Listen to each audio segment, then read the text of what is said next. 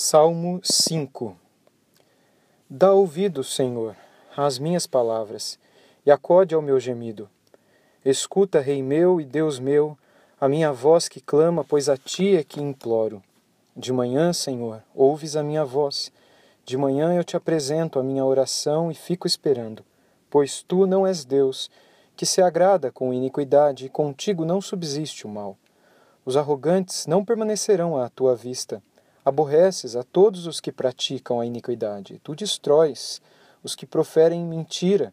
O Senhor abomina ao sanguinário e ao fraudulento. Porém eu, pela riqueza da tua misericórdia, entrarei na tua casa e me prostrarei diante do teu santo templo, no teu temor. Senhor, guia-me na tua justiça.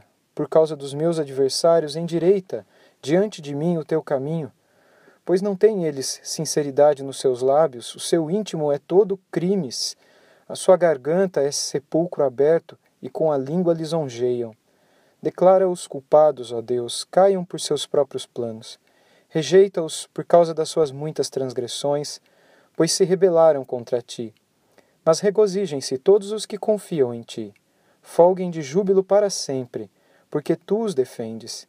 E em ti se gloriem os que amam o teu nome.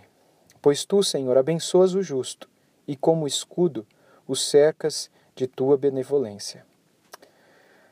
Meus queridos irmãos e amigos, o Salmo de número 5, mais um salmo de Davi, que ele escreve ao mestre de canto para ser cantado pelo povo de Deus ah, com o auxílio e acompanhamento de flautas, conforme ele mesmo colocou no título deste salmo, é um clamor ao Senhor por proteção. A proteção que Davi pede ao Senhor é diferente da proteção que muitos de nós pedimos nos nossos dias, porque, como eu tenho dito nos devocionais passados, as dificuldades e problemas e perseguições pelas quais Davi passou são bem diferentes das que nós passamos. Ele era rei de uma nação, nenhum de nós é rei de coisa alguma.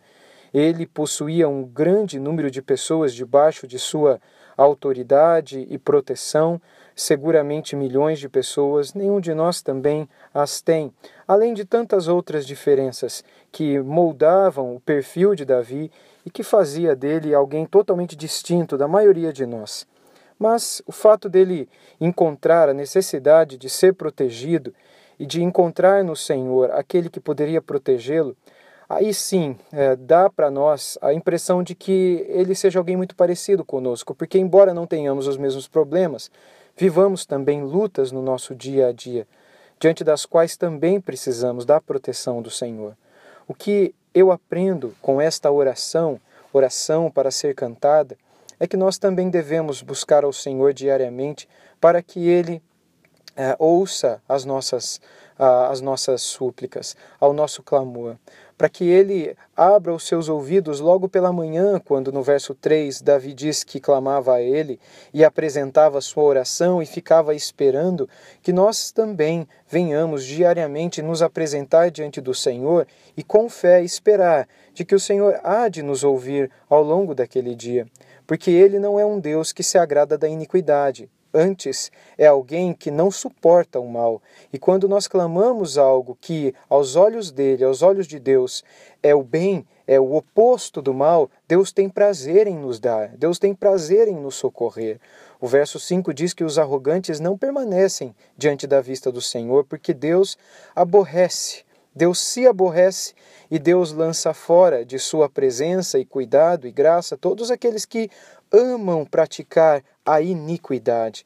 O fato é que no verso 6 diz que Deus mesmo destrói aqueles que proferem mentira, de modo que não são apenas estes, os mentirosos, que destroem vidas, destroem amizades, destroem relacionamentos com suas mentiras, mas eles mesmos, por sua vez, serão destruídos pelo próprio Deus, pelo fato de Deus odiar tanto o mentiroso quanto o fraudulento, bem como o sanguinário.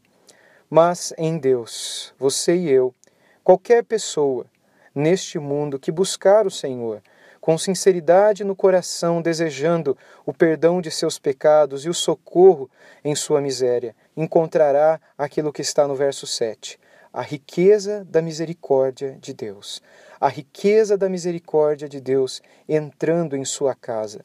A riqueza da misericórdia de Deus, quando você se prostra diante da presença dele, quando você volta o seu rosto para a palavra dele. Quando você clama, como Davi no verso 8, Senhor, guia-me na tua justiça, Deus há de te guiar. Deus há de te guiar.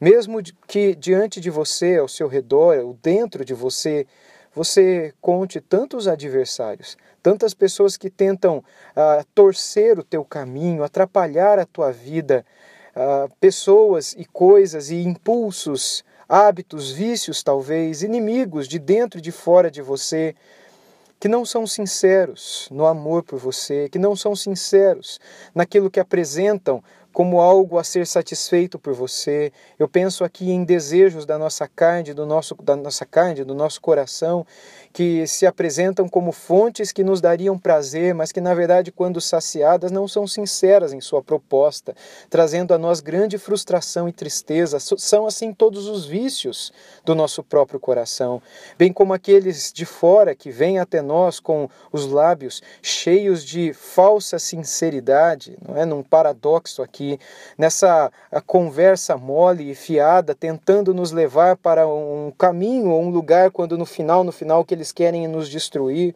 Nós mesmos não somos capazes de termos tanta sabedoria assim diante da maldade dos homens, mas Deus é aquele que nos cuida, que nos guarda, que nos protege, capaz de não só culpar e condenar e rejeitar e destruir todas estas coisas que agem para nos afastar dele, tal como um noivo que uh, luta para afastar uh, de sua noiva tudo aquilo que possa atrapalhar a sua intimidade com a sua noiva e o seu amor e o seu relacionamento, assim Deus também luta contra tudo aquilo que possa nos afastar dele. Se nós tão somente no nosso coração formos sinceros em buscar nele a nossa, a nossa alegria, o nosso regozijo.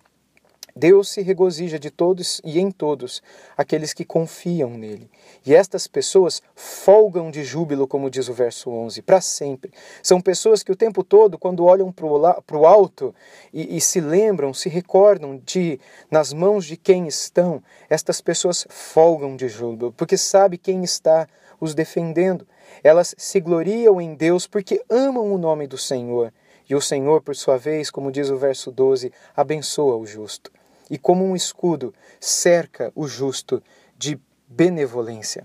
Se você deseja desfrutar de tudo isso, tudo o que se espera de você é que, a cada amanhecer, você volte o seu rosto para a Sua Santa Palavra, para buscar nele, em Deus e na Palavra de Deus, a direção, e a riqueza da misericórdia, que cuidarão de você e encherão o seu coração de alegria e de, de esperança, de força, de paciência ah, diante das coisas que ao teu redor te tentam te trazer tribulação, mas no seu interior você perceberá que haverá uma força que te dará a paz, a paz que você não encontrará fora de você, a paz que você não encontrará em pessoa nenhuma nesse mundo, a paz que você só pode encontrar quando o seu rosto e o seu coração estiverem expostos e desnudos diante da palavra de Deus, para serem transformados pela palavra, pela paz, pela verdade que vem do nosso Deus. Que Deus guarde a tua alma e o teu coração para que nada desvie você dessas verdades. Querido Deus e Pai, é bom confiar em Ti e é bom esperar no Senhor.